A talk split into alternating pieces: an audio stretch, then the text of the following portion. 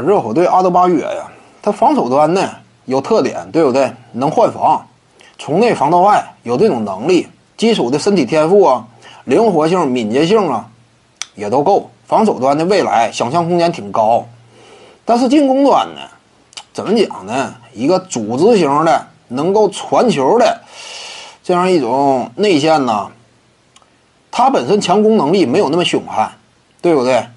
所以你靠光靠着。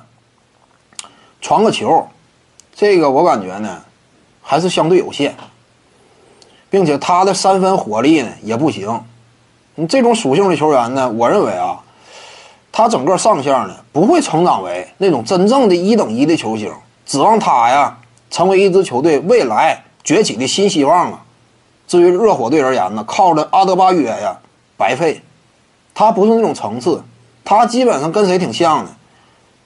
这可能说还够不上吉米巴特勒这种级别。吉米巴特勒本身呢，你指望他带队，想象空间就非常低，对不对？在一支真正的争冠级别强队当中，吉米巴特勒以他的能力条件，打一个二当家是不行的。那他要是老二的话，那这支球队啊，整体框架显得星光就有点暗淡，能力就有点不足。他也就是打个老三。阿德巴约呢，比这个吉米巴特勒呀。位置可能说还要低，这是打个老二都有点费劲，就打个老三呢，都有点费劲。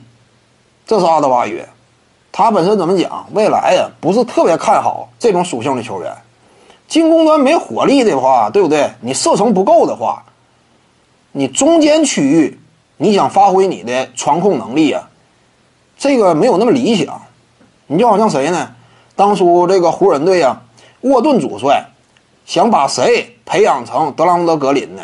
想把这个兰德尔，对不对？但后来发现不行，兰德尔这个射程呢，仅仅就能够拉开到三分线这个罚球线附近。这种情况之下，你这种空间呢，你就不足以形成大开大合的局面，让球队的整个传切体系也充分运转，能够形成内外结合的这样一种联动的机会现状，对不对？所以阿德巴约呢，不怎么看好。各位观众要是有兴趣呢，可以搜索徐静宇微信公众号，咱们一块聊体育。中南体育独到见解就是语说体育，欢迎各位光临指导。